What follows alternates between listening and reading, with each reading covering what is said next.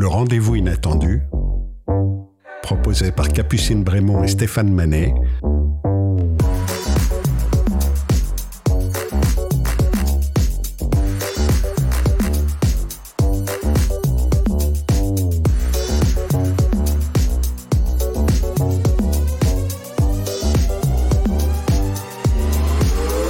Sur Cause Commune 93.1 Bonsoir à toutes et tous, bienvenue au rendez-vous inattendu, en compagnie ce soir de Kevin Finel. Vous vivrez deux pauses inattendues, une en compagnie d'Eve Lodenbach, qui nous interprétera un poème, et la deuxième, le moment sensible que je vous proposerai. Kevin est fondateur de l'Académie de recherche et de connaissances en hypnose érectionnelle, qu'il dirige depuis 20 ans. Il contribue à médiatiser l'hypnose dans une forme contemporaine qui en fait un art de vivre accessible à tous. Vous pouvez facilement l'écouter, ou le voir pratiquer et commenter l'hypnose, que ce soit lors de cabinets publics, lors d'entretiens ou sur la plateforme d'auto-hypnose Psychonaute. Je ne sais pas vous, mais moi, face à un homme qui accompagne en transe des milliers de personnes, je me demande ce que c'est, pour lui, de modifier son état subjectif. Quand on sait comment la transe varie selon notre apprentissage de ces états possibles, mais aussi selon notre humeur, notre désir, notre culture, notre état physiologique. Je me demande avec toute cette expérience cumulée comment c'est, pour Kevin Finel, d'accéder à l'état d'hypnose et quel lien il tisse avec l'hypnose aujourd'hui. Et je vais laisser la parole à Kevin.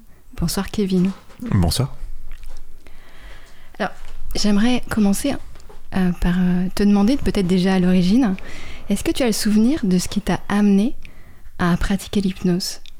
Ça doit être assez lointain, je pense. C'est assez lointain, oui. Euh, c'est une grande question. Je crois pas avoir de souvenir du, début de ce chemin-là. Mais quand j'essaie de, remonter dans le temps, j'ai l'impression que ça a toujours été présent, que c'était comme une sorte euh, d'évidence en fait. Puisque même dans les autres choses que j'ai pu euh, expérimenter, découvrir, j'ai l'impression que c'était quand même ça que je cherchais en fait.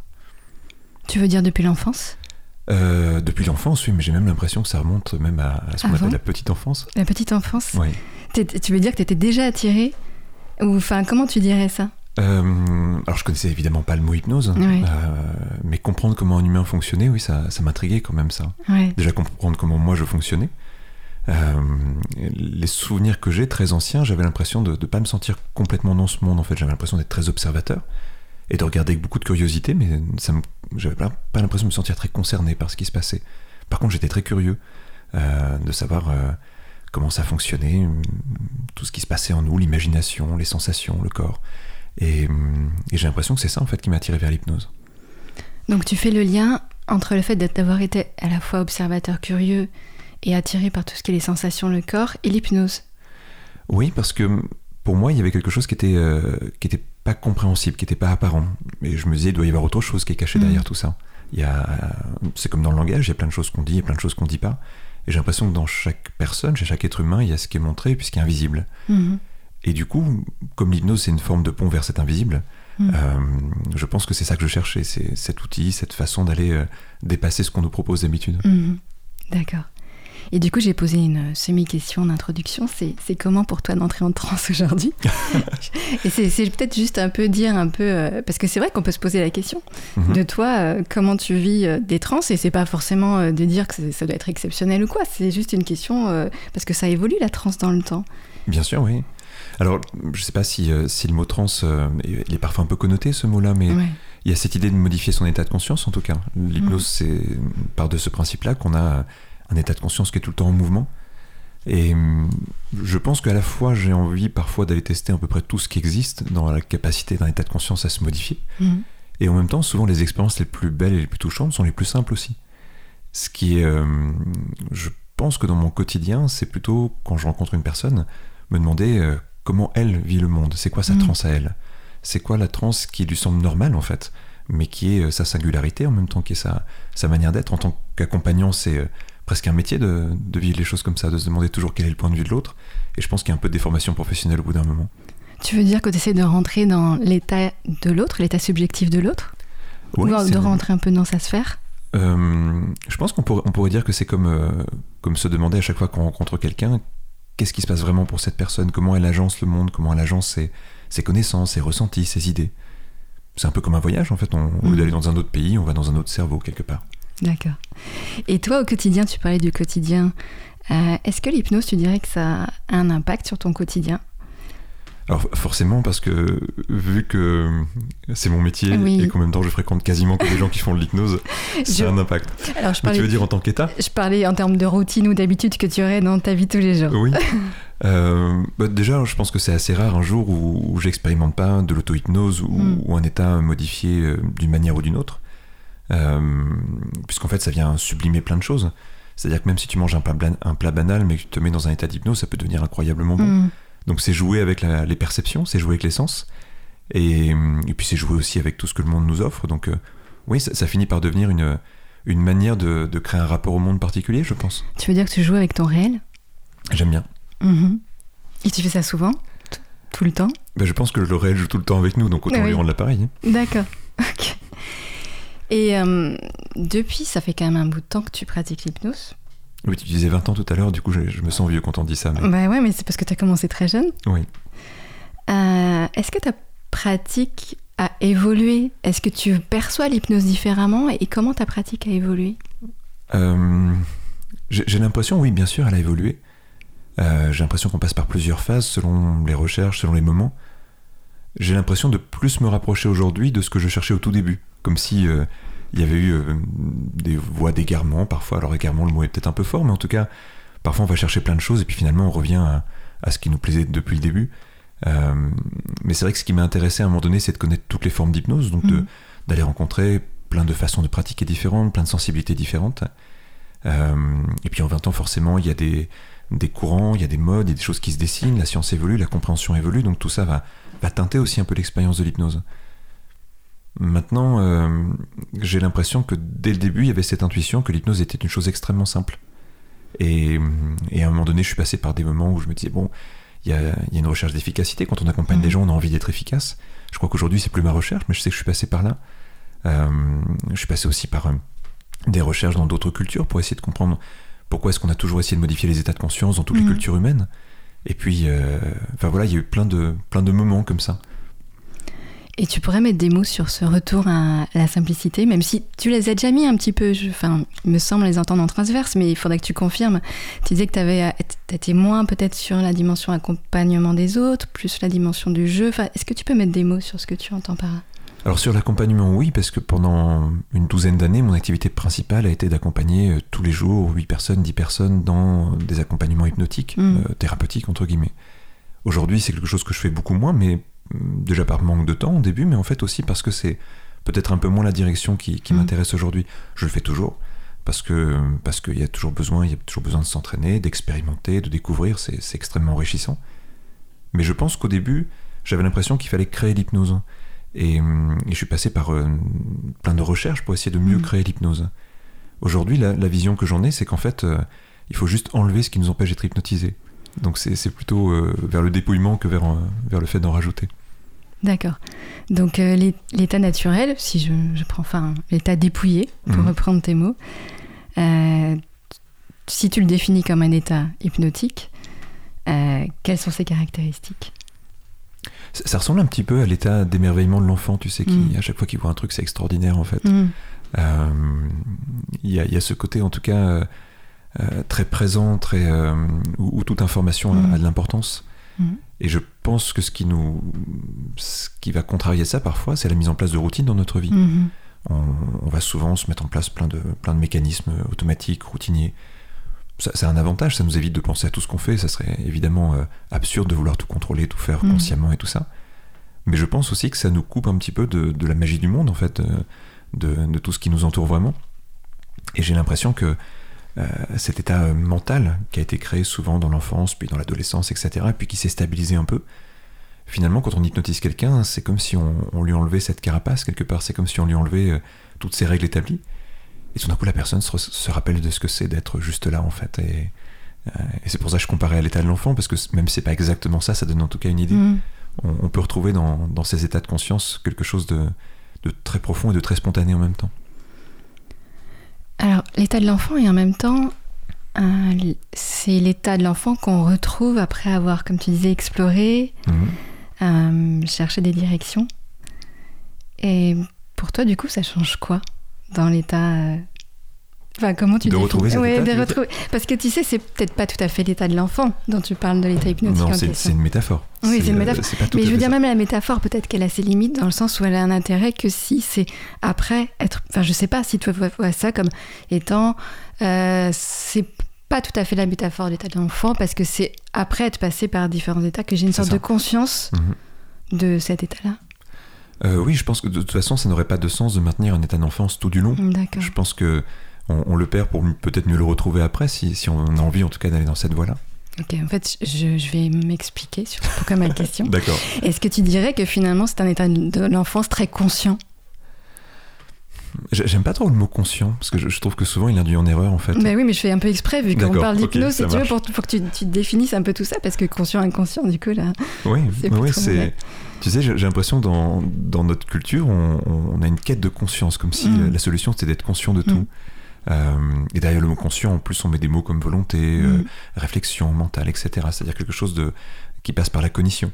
Et, et je pense qu'en fait, on- au contraire, l'hypnose, elle nous permet de, de ne plus avoir besoin de ça, Mm. de plus avoir besoin de chercher à, à conscientiser les choses.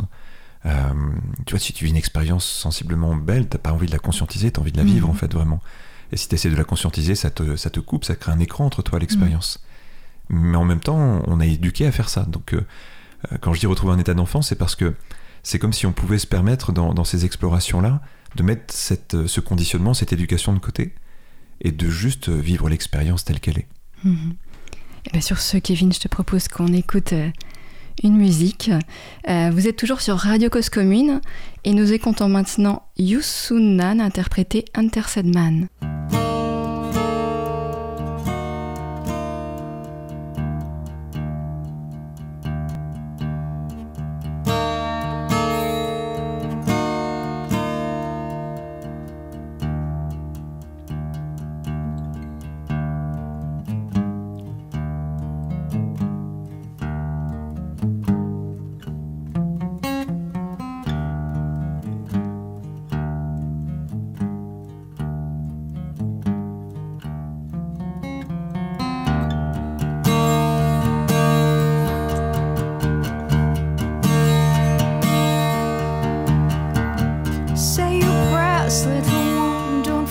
My son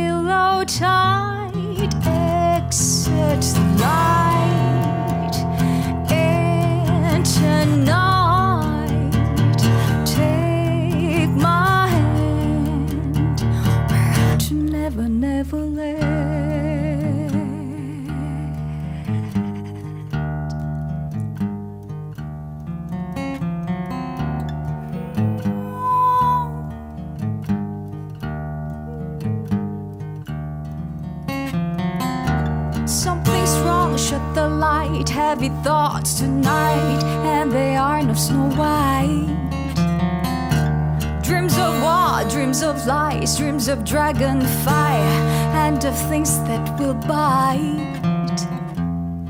Sleep with one eye open, gripping your pillow tight. Exit light. And tonight, take my hand to never, never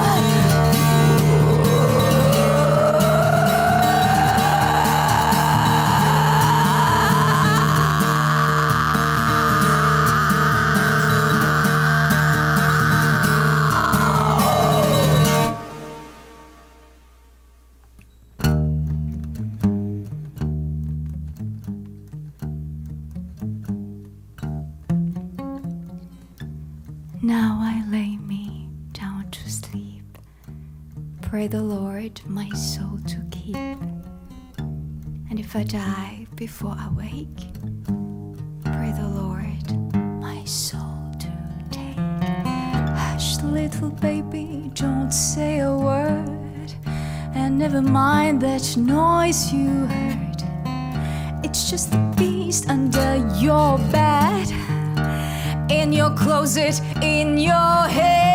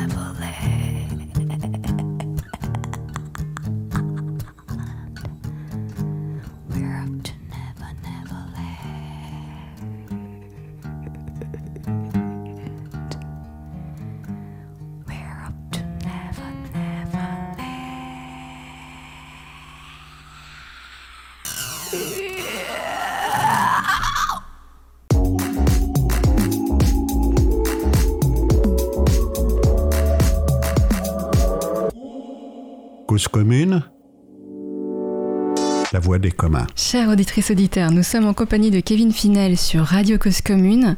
Nous parlons hypnose et expérience de l'hypnose. Il y a une question qui me vient, enfin une envie plutôt. J'aimerais, euh, si tu as le souvenir d'une transe qui était particulièrement intéressante ou d'une séance d'hypnose, alors ça peut être que tu as accompagné ou que tu as vécu, mais que tu as accompagné peut-être c'est une question de, enfin, d'in- d'intimité des personnes, je sais pas si tu peux raconter d'un immense ça comme ça, mais est-ce que tu pourrais nous faire partager, en nous resituant le contexte, euh, les étapes, une séance d'hypnose dont tu te souviens qui était particulièrement intéressante? Alors j'imagine qu'il y en a plein, mais une qui te revient comme ça. Tu sais, un peu comme pour décrire aux auditeurs ce que peuvent être les, les étapes Mhm. euh, d'une séance d'hypnose et ce qui peut s'y passer parmi plein d'autres choses possibles. hein. Alors, d'hypnose ou d'auto-hypnose pour le coup? Bah, euh, un auto-hypnose, ça m'intéresserait bien.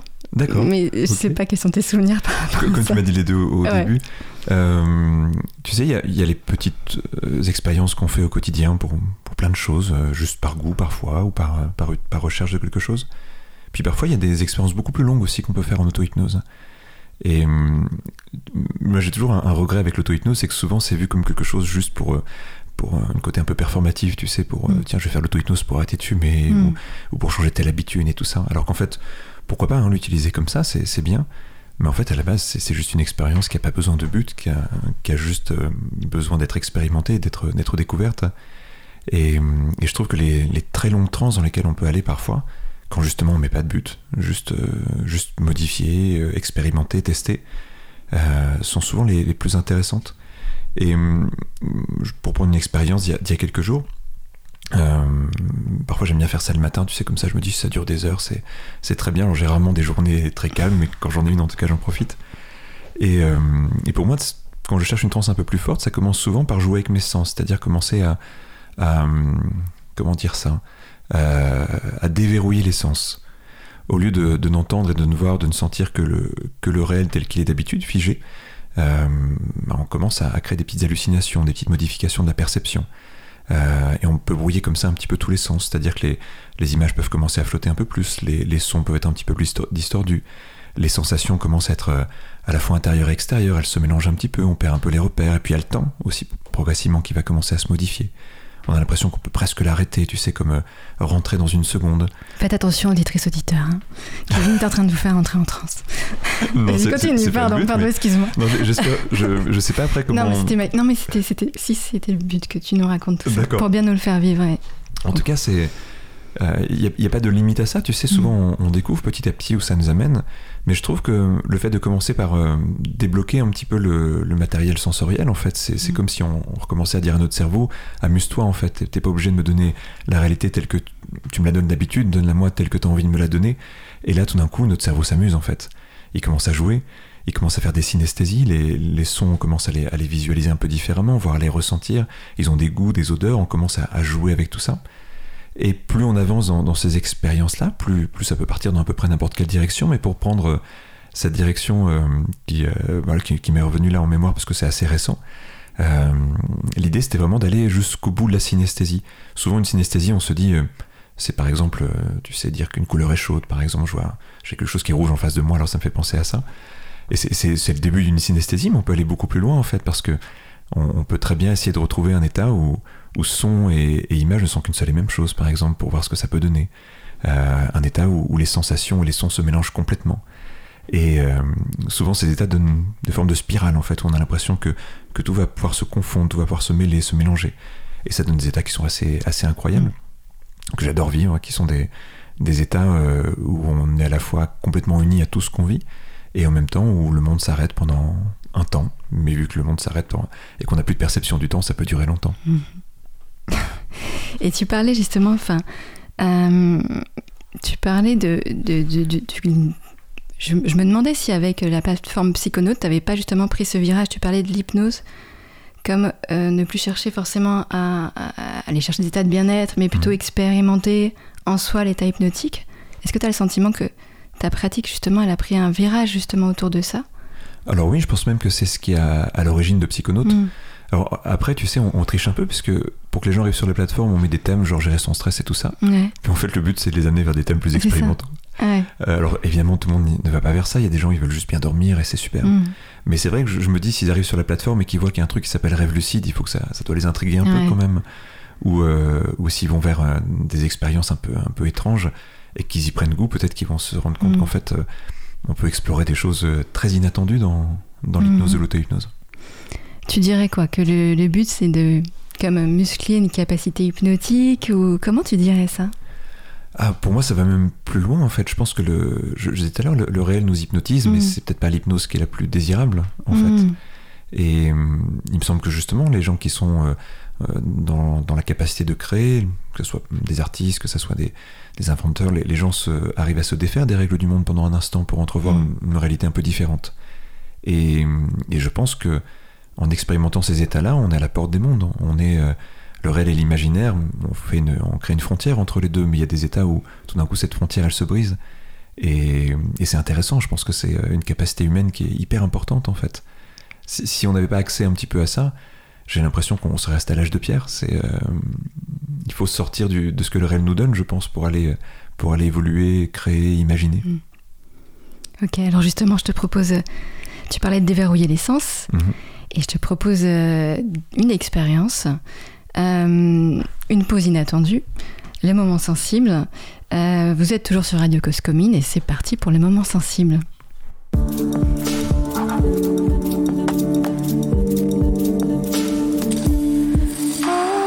moment sensible de Capucine Brémond. Bonjour auditrices, auditeurs, bienvenue, bienvenue dans ce monde sensible, dans ce moment d'essence, bienvenue dans votre monde sens dessus dessous. Je vous embarque quelques minutes dans un voyage imaginaire avec un cadeau à la clé. Pas besoin d'être allongé pour vivre cette expérience. C'est tout à fait admis de voyager en son monde intérieur dans les transports, une oreille en alerte, si votre arrêt est dans moins de 10 minutes. Vous conduisez ou vous tenez un enfant? Écoutez-moi comme une mélodie, vous plongerez une autre fois. Par contre, si 10 minutes de pause sont enviables et envisageables, écoutez-vous, écoutez ma voix. Je vous emmène visiter vos monstres. Vraiment? Soyez tranquille et rassurés, c'est un autre cadeau qui nous attend en entrant dans ce monde de contes merveilleux. Pour cela, comme pour ouvrir l'accès à ce moment sensible, peut-être pouvez-vous vous rappeler du son de pas. Fermez les yeux si cela vous aide à écouter vos sens. Vous en avez entendu si souvent des sons de pas, sans doute même aujourd'hui. Lesquels ont suffisamment attiré votre attention pour que vous puissiez les faire revenir là maintenant? Laissez venir à vous des sons de pas mémorables ou créés de toutes pièces. Des pas feutrés par exemple, ou des pas qui glissent, ou des pas lourds, des pas désordonnés d'enfants qui courent en faisant tout vibrer. Des sons de bottes, des pas qui battent la mesure d'une course à pied. Quel est le son de qui vous parle, celui qui s'impose le plus facilement, le son qui sonne juste et vous touche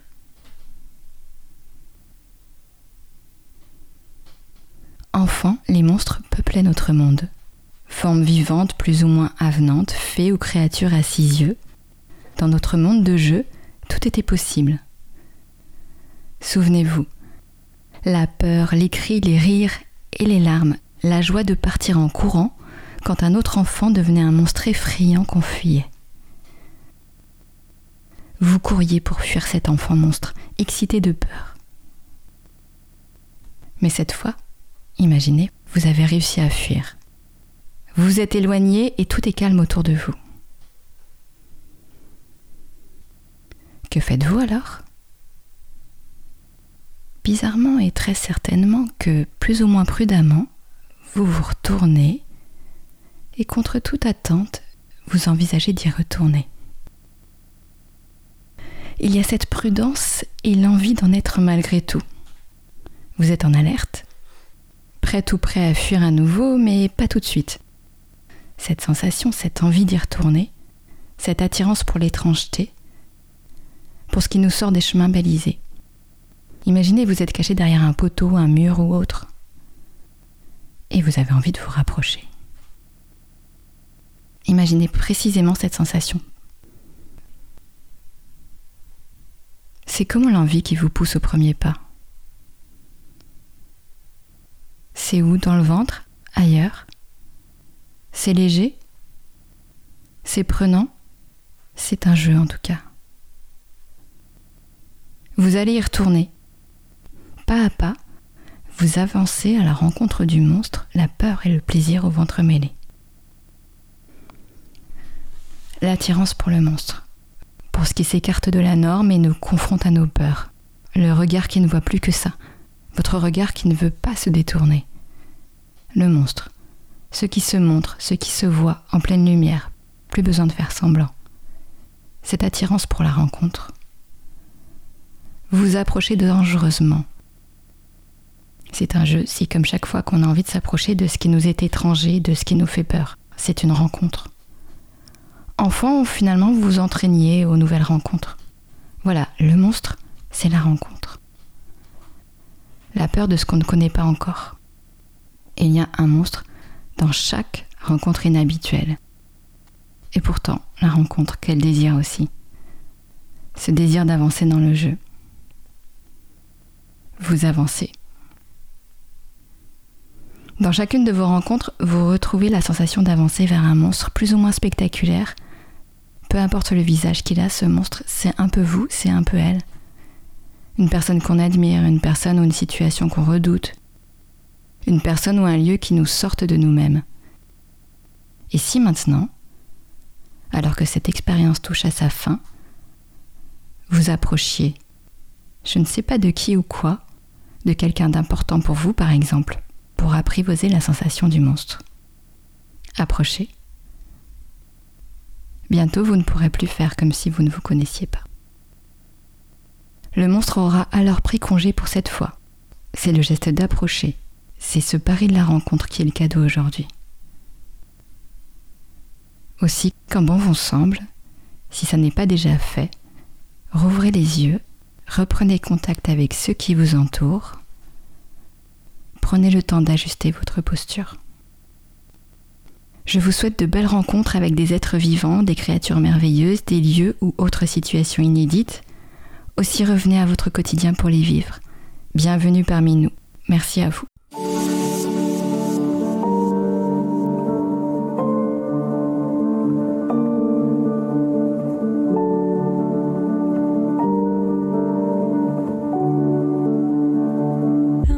Le moment sensible de Capucine Brémond.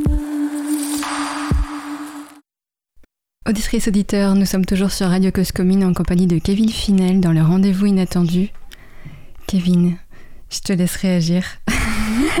pas de questions, je n'arrive pas à poser de questions parce que quand je, quand je prépare ce type de moment, c'est une manière de communiquer pour moi, donc euh, je te laisse réagir à ce que tu veux ou ce que tu veux pas, comme tu veux.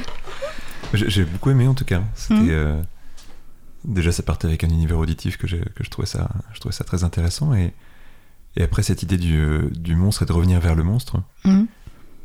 J'ai l'impression que souvent on fuit nos peurs. En fait, on est un peu programmé mm. par par notre corps pour ça. Il y, a, y, a, un truc à l'intérieur qui nous dit fuis quand, quand ça se passe pas comme prévu et et je pense que justement, on a cette capacité à, se retourner, puis à, puis à les regarder, puis peut-être qu'on s'aperçoit finalement que c'est pas, c'était pas vraiment un monstre, mais il y a besoin d'aller explorer pour ça. Mm.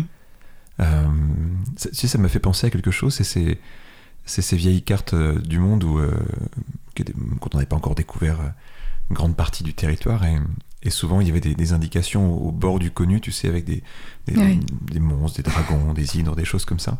Du coup, du coup, les gens n'y allaient pas parce qu'ils disaient bon, je vais pas, quand même pas prendre un bateau, traverser euh, l'océan et puis tomber sur, euh, sur ces trucs-là. Et, j'ai l'impression que l'être humain a toujours euh, aimé se faire peur aussi, tu sais, à, se créer des, des, représentations comme ça pour créer de l'évitement ou pour justifier l'évitement. Et puis finalement, quand on traverse la barrière de l'inconnu, on s'aperçoit que derrière, c'est plutôt sympa. Ouais, c'est en lien direct avec l'hypnose, ce dont tu parles là. Mhm. Et accompagner, du coup, euh, chacun a un rapport à la peur qui peut être différent et souvent il y a des personnes peut-être même qui viennent faire de l'hypnose pour qu'on leur enlève leur peur. Euh, des, peurs superficielles souvent, tu sais, c'est les phobies, des choses comme ça. Mm. Ce qui, ce qui, serait intéressant, c'est d'aller travailler sur les peurs profondes, celles, qui, euh, celles qui vont bien derrière les, les, peurs apparentes. On peut avoir peur des araignées, c'est pas, pas très grave ce truc-là. Puis ça, ça peut vite se modifier en plus, quelque chose comme ça. Mais par contre, des peurs de, de l'autre, par exemple, des peurs de, du manque, des peurs de l'abandon, des peurs mm. de la mort, des choses qui sont beaucoup plus profondes. Celles-ci, on fait comme si elles n'existaient pas tant que ça. C'est des grands tabous dans notre société en fait. un enfant, on va jamais lui dire bon ben voilà, on va, on va vraiment parler clairement de, de ces questions-là. Peut-être ses parents quelquefois, mais en tout cas c'est pas c'est pas commun et c'est pas à l'école qu'on va apprendre ça. Oui, alors ce que tu suggères là, c'est est-ce que l'hypnose, enfin une hypnose ou une certaine forme d'hypnose, pourrait aussi nous accompagner sur ces questions de, de, la peur, des, de notre rapport à la peur? Et est-ce que ça peut être... Euh, enfin ça, ça dépend à mon avis des personnes qui accompagnent. Et toi, justement, quel est ton rapport à tout ça? Et dans une séance d'hypnose, par exemple, comment tu vois ça? Qu'est-ce que tu fais avec les, les Là où je te rejoins, c'est qu'en effet, ça, ça, va dépendre de la personne qui accompagne. Euh, moi, j'adore les peurs. Ah, je, trouve ça fascinant. Un peu Donc j'aime bien les, les, regarder en fait. Justement, je trouve ça, je trouve ça intéressant. Et, et du coup, euh, du coup, dans mes accompagnements aussi, j'aime bien accompagner les gens à, à, y aller et puis et puis avoir vraiment ce qui, ce qui se cache derrière aussi. Il y a des besoins parfois derrière les peurs. C'est ça. Euh, parfois, il y a aussi d'autres peurs encore qu'on avait oubliées depuis longtemps. Quelquefois, il y a des situations inachevées. Quelquefois, il y a, il y a des désirs derrière les peurs. Et, et si on ne regarde que ce que la peur nous offre, on, s'arrête vraiment à quelque mhm. chose de, de, pas très intéressant. Et des fois, tu sais, euh, on a parfois le sentiment que d'aller voir les peurs, c'est nécessairement pour qu'elles s'en aillent finalement. On accepte ah d'aller les voir. Non, mais je dis pas que c'est ce que tu dis, mais justement, je le précise. On accepte d'aller les voir, de faire ami, mais pour un temps. Mhm. Et du coup, euh, qu'est-ce que tu dirais par rapport à ça, toi?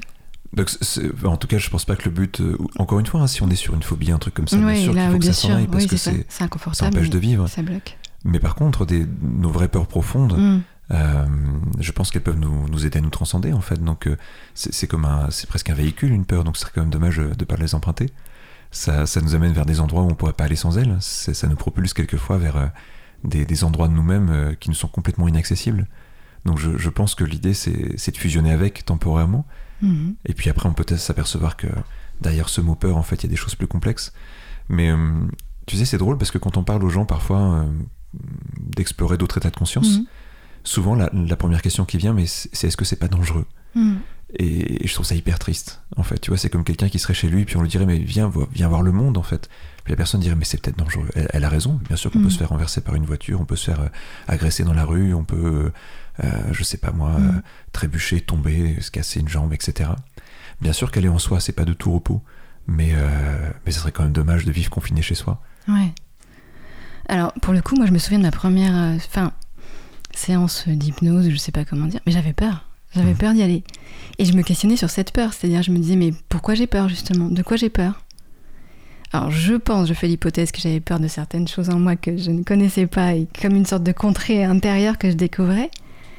Et, euh, et du coup, je, je sais pas ce que tu en penses, j'aurais tendance à dire bah, que du coup, plus ça fait peur et plus ça peut être intéressant potentiellement parce que c'est pas dangereux en plus. Bien sûr, ouais, c'est, c'est, vrai que parfois on, va se rendre compte dans, des, dans ces expériences-là. je, crois que la peur, c'est de se rencontrer la plupart du temps. Mm. Euh, et puis je pense même de se rappeler de ce qui est essentiel parce que encore une fois, on peut tellement oublier euh, plein de choses dans notre vie. Mais dans cet état-là, on peut pas se mentir, en fait. on peut plus se mentir. Je crois que c'est ça qui. C'est peut-être ça qui fait peur aussi. Euh, alors, je voulais t'interroger sur ton rapport au réel. J'avais très envie que tu creuses un peu cette question-là. C'est dans le droit de continuité pour le coup. Bah oui, en plus, tu sais, nous, on avait choisi une, on a choisi une illustration euh, pour l'émission de René Magritte. Mhm. Tu sais, qui a un rapport au réel un petit peu. qui joue justement entre la, la réalité, l'imaginaire je pense à cette, euh, cette illustration, ceci n'est pas une pipe, où il nous rappelle qu'on fait toujours une confusion entre le réel, euh, entre l'imaginaire et l'objet, parce qu'on en oublie même que c'est une illustration. Mhm. Et il y a cette confusion, et dans l'hypnose, on joue un peu aussi avec cette confusion. Et, en fait, ma question, c'est plus personnel, c'est toi ton rapport au réel, comment tu le définis, comment tu le vis aujourd'hui? Ah, c'est compliqué euh, comme question. Hein non, parce que la réponse, elle, est très simple. Je, ne crois pas du tout au réel. Tu crois pas du tout au réel, voilà. Mais par contre, j'adore jouer avec. T'adores jouer avec. Donc, du coup, si tu crois pas au réel, tu crois à des. Comment tu dirais? Des expériences, des euh, perceptions des... Oui, aux perceptions, bien sûr. Hmm. Elles sont. C'est tangible parce qu'avec mon corps, je peux toucher la table, par exemple, qui est, là. Hmm. Ça, c'est sûr, le règle a ses règles, et, du coup, c'est comme un jeu, il faut connaître les hmm. règles et puis jouer avec, mais ça veut pas dire qu'on croit que le jeu est réel ça veut dire qu'on apprend à y jouer. Et, il me semble que euh, c'est peut-être une des choses, justement, tu vois, je fais le lien avec la question d'avant, une des choses qu'on pourrait avoir peur de se rappeler dans une séance d'hypnose, c'est que on fait plein de choses qui sont pas si importantes que ça, puis tout ça n'a vraiment aucune importance. Euh, c'est un jeu. on peut le prendre au sérieux, mais ça reste un jeu. On peut le prendre au sérieux, mais du coup, ça peut ôter une certaine forme de gravité, ça peut être aussi quelque chose qui peut être utile. Euh, d'importance, peut-être même plus que de gravité. Parce que ça n'empêche pas d'être triste, ça n'empêche pas d'être joyeux, d'avoir toute la palette des émotions. Mais, euh, mais, comme un comédien vit très sincèrement ses émotions sur scène, mm. si ça est une grande scène, alors on peut très bien jouer. Ok. Est-ce que tu dirais que finalement, euh, c'est intéressant de ne pas vivre dans un monde trop solide? Oh oui, ça, ça tu je pense aussi, et je pense aussi quand je dis ça, je pense aux idées fixes aussi, tu sais, des mhm. fois qui sont tellement figées qu'elles en deviennent presque solides. Voilà, je sais pas, c'est une proposition que je te fais. Ça, je fais une association d'idées, tu sais, avec les souvenirs. On, croit souvent que nos souvenirs sont, sont réels, et puis on, en fait, quand on étudie la question, on s'aperçoit que nos souvenirs sont constamment refabriqués. Euh, je pense à ça parce que tu sais, j'écrivais quelque chose tout à l'heure, là, avant l'émission, et, et je recherchais ces toutes ces, toutes ces recherches sur les faux souvenirs, notamment dans les enquêtes. Hmm. Les gens qui avouent des crimes qu'ils n'ont pas commis, mais sincèrement. Euh, et donc il y a des gens qui ont fait des recherches passionnantes là-dessus ces hmm, dernières hmm. années pour se dire mais comment ça se fait? Euh, Et la statistique qui, qui, marque, c'est que 25 à 30% des aveux de crimes sont des faux aveux. C'est incroyable. Ouais, c'est fou. Euh, il se trouve qu'en plus, l'enquête dont je parle a lieu aux États-Unis où il y a quand même des risques assez importants quand on avoue un crime. Et on se dit mais c'est quoi le réel pour quelqu'un qui avoue quelque chose qu'il n'a pas fait? Et, est-ce que nous tous, en permanence, sur des choses bien plus simples et bien plus invisibles que ça, on le saura jamais, on n'est pas en train de se recréer des réalités mhm. parallèles? Ah Oui, bien sûr. sur ce, sur cette phrase-là, je te propose une très courte pause pour écouter un poème d'André Chédid qui s'appelle La vie voyage, qui est interprété par Eve Lodenbach. La vie voyage. Aucune marche, aucune navigation n'égale celle de la vie, s'actionnant dans tes vaisseaux se centrant dans l'îlot du cœur, se déplaçant d'âge en âge. Aucune exploration, aucune géologie ne se compare au circuit du sang, aux alluvions du corps, aux éruptions de l'âme. Aucune ascension, aucun sommet ne domine l'instant où t'octroyant forme la vie te prêtera vie les versants du monde et les ressources du jour. Aucun pays, aucun périple ne rivalise de ce bref parcours. Voyage très singulier de la vie, devenu toi.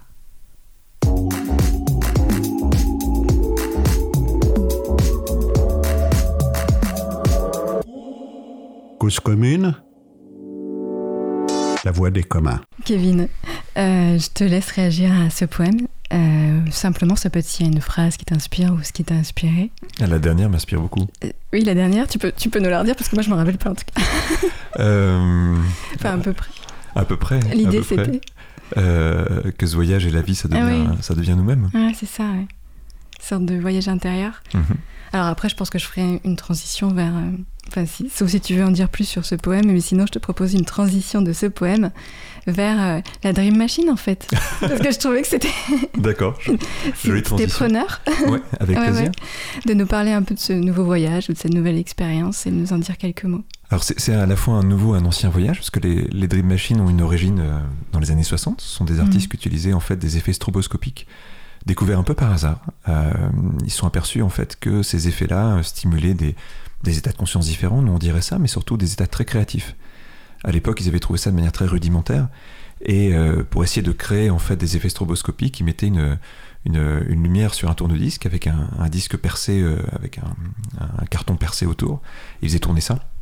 Ils se mettaient devant et puis ils se rendaient compte que cette alternance de, clair et d'obscur, cette alternance de lumière et d'ombre, ça finissait par leur créer des états de conscience particuliers.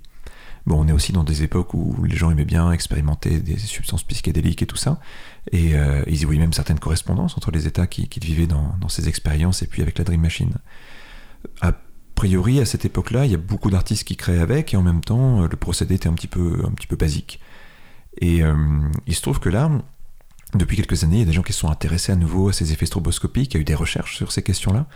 On a remarqué qu'il y avait certaines fréquences notamment qui stimulaient notre cerveau d'une manière qui était assez inhabituelle.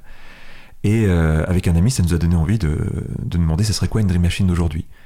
Euh, Il y a déjà des gens qui ont tenté de créer des choses qui étaient intéressantes et, et euh, en même temps souvent utilisées plutôt par des professionnels. Et nous, on se disait, mais ça serait quoi de, de reprendre le.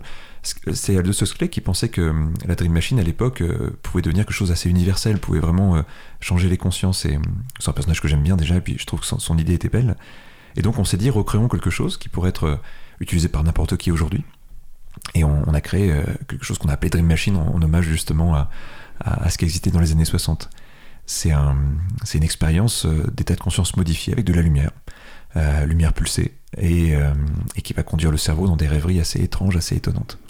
Mhm. Et du coup, euh, sur commande, en fait, c'est ça. Le principe, c'est que tu t'assois et tu te retrouves dans un état hypnotique. euh, je crois qu'il y a même dif- il y a différentes options, si je. Ouais, c'est ça. En fait, on, bon, il y a une application. Ouais. On, va, on va pouvoir choisir un petit peu ce qu'on veut vivre avec. Un peu comme Mhm. ce qu'on disait tout à l'heure. Il y a des petites choses euh, très simples. Par exemple, on peut utiliser ça pour se détendre ou pour se Mhm. stimuler. Mais on peut aussi se faire un beau tour de manège avec des, des voyages étonnants. C'est très visuel. C'est étonnant parce qu'on regarde de la lumière les yeux fermés. Donc c'est pas très intuitif dit comme ça. Ouais. Si on regarde les yeux ouverts, il se passe rien. Mais si on regarde les yeux fermés, on a vraiment tout le cortex visuel qui est tellement stimulé qu'on commence à voir des, formes, des couleurs. C'est vraiment un feu d'artifice. C'est juste magnifique. Et surtout, selon le type de fréquence qui est programmé, eh bien, euh, on va vivre des états qui sont plus ou moins profonds, plus ou moins euh, vivants, et, euh, et dans lesquels on va pouvoir explorer des choses qui d'habitude ne sont pas trop, trop accessibles non plus. Donc c'est comme si on était hypnotisé par de la lumière plutôt que par des mots. D'accord. Ok. Et donc maintenant, on peut y avoir accès? Comment ça se passe? Alors oui, mais au moment où, on se parle là, c'est- Ouais. c'est un projet qui, qui vient d'éclore puisqu'il a été euh, Oui. dévoilé il y a quelques jours à peine. Euh, et donc euh, voilà, mais c'est en train de se diffuser, c'est en train de, c'est en train de, de grandir. Ouais. On essaie d'en faire parler Euh, et on fait tester à plein de gens. Alors, en ce moment. Donc, je sais pas, j'ai l'impression quand même dans ton, dans ton souci par rapport à l'hypnose, il y a toujours cette idée de diffusion, de partager le- au plus grand nombre. Oui. Et c'est un peu ça aussi avec la Dream Machine. Qu'est-ce que tu, Bah qu'est-ce oui, que tu que- recherches en fait? Ah, euh, on va remettre un peu d'huile La dans tout ça. Euh, non, mais tu sais, je trouve ça triste parce que notre culture est très particulière quand même. On nous a censuré tous les moyens de vivre des états de conscience Mm. intéressants. Ouais. C'est comme si c'était soit des, des tabous, soit des interdits, soit des choses dont on parle jamais. Euh, pour vivre des états de conscience modifiés, on nous a laissé l'alcool, le tabac, le café, c'est Ouais. les pires des états de conscience Ouais, modifiés. Euh, quand, un, rêve- quand un enfant rêve à l'école, on lui demande d'arrêter de rêver. Tu vois, je trouve qu'on on s'est quand même Mhm. coupé d'un sacré truc. Mhm. Heureusement, il y a quand même quelques personnes qui, qui arrivent à, à sortir de ça, puis on appelle ça des artistes, puis on en fait des gens à part, alors qu'en fait, je pense que tout le monde devrait pouvoir se réapproprier ça. C'est une question d'éducation, puis c'est une question de moyens aussi. Et euh, moi, je pense que ça me tient à cœur. J'ai l'impression d'avoir eu la chance de rencontrer ça. Et j'aimerais que tous les gens qui en aient envie puissent le rencontrer. Et j'ai Mhm. l'impression de rencontrer plein de gens pour qui il manque quelque chose. Et quand on leur fait goûter à ça, souvent ils font Mais oui, c'est ça qui me manque. Mhm. Et puis en plus, ce sont des états qu'on trouve en nous-mêmes. On n'a pas besoin, une fois qu'on a compris ce qui se passait, on n'a on a plus besoin de, de quelqu'un d'autre, on y va par Mhm. soi-même. D'accord. Et ce que tu soulignes aussi, c'est que c'est spécifique à notre culture. C'est pas du tout le cas dans toutes les cultures. Maintenant, je crois qu'on a une exception culturelle par rapport à ça. Euh, tu vois, on a même fait du divertissement, tout ça, alors que pour tout le monde, c'est sacré. Partout, partout dans le monde et dans toutes les époques. Et en plus, en faire le divertissement, c'est un peu contradictoire, parce que même dans notre culture, finalement, quelque part, c'est le divertissement qui mmh remplace euh, les états modifiés de conscience, parfois aussi. Ça les remplace la pause un peu de fin de... Ça les remplace légèrement, mais par exemple, la pause de fin de journée, aller boire un verre, permet de changer un peu d'état modifié comme ça. Oui, et heureusement. Et du coup, ça peut provoquer des excès quand on a que ça, finalement. Je sais pas. Mais euh, du coup, c'est vrai que c'est spécifique à notre euh, culture. Donc, en fait, on pourrait dire que toi, tu essaies de ramener un peu quelque chose de tout ça là, dans notre culture. Je trouve que notre culture manque un peu de magie, en tout cas. C'est euh, Après, c'est peut-être bien aussi, mais en tout cas, je, me dis que si on peut rééquilibrer un peu les choses, tu, vois, c'est. Si on parle d'état de conscience euh, de divertissement, euh, typiquement quelqu'un qui va se poser le soir, regarder la télé, peut-être qu'il a juste envie de mm. se vider l'esprit, puis c'est compréhensible parfois. Peut-être qu'il a juste envie de, quelque chose qui, qui va simplement l'accompagner avec un scénario, avec une histoire, et c'est très bien aussi.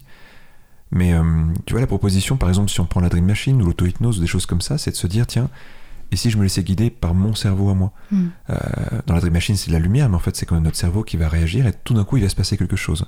On n'est pas pris par la main, ça peut nous emmener partout. Et, je trouve que c'est bien de redonner le, le goût de ce genre d'exploration aussi.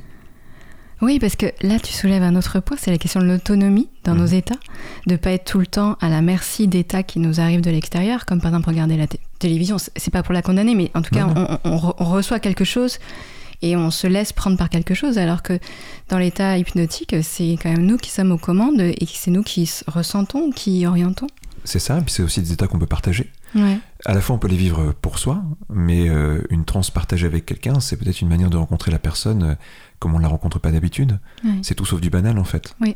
Et là, ça va peut-être à l'encontre d'une certaine idée qu'on pourrait se faire de l'hypnose, mais je pense qu'aujourd'hui, c'est beaucoup moins le cas, d'une hypnose qu'on subit, justement. Oui, comme des automates. Ouais, le spectacle d'hypnose euh, donne un peu cette image-là. Et c'est mm. dommage. Déjà, le spectacle d'hypnose n'est pas vraiment de l'hypnose, c'est un mélange de plein de choses, mais c'est pas l'hypnose au mm. sens où on en parle là. Euh, et, c'est vrai que ça donne cette impression bizarre qu'on doit être hypnotisé, alors qu'en fait, euh, on doit juste euh, vivre par soi-même ces expériences-là, je pense. Quelqu'un peut nous montrer le chemin à la limite, mais, mais après, c'est à nous d'explorer. Ok, ben, sur ce mot, c'est à nous d'explorer, auditrice auditeur. Je vous laisse explorer par la suite, peut-être même tester la Dream Machine, je sais pas, je vous laisse voir. Merci à Kevin Finel, merci à Stéphane Manet qui aujourd'hui est à la réalisation. C'était le rendez-vous inattendu. C'est terminé pour aujourd'hui pour aujourd'hui, mais vous nous retrouverez dans un mois, un mercredi par mois à 22h30 sur Radio Cause Commune 93.1 FM. Bonsoir à tous et à toutes. Cause Commune 93.1 FM.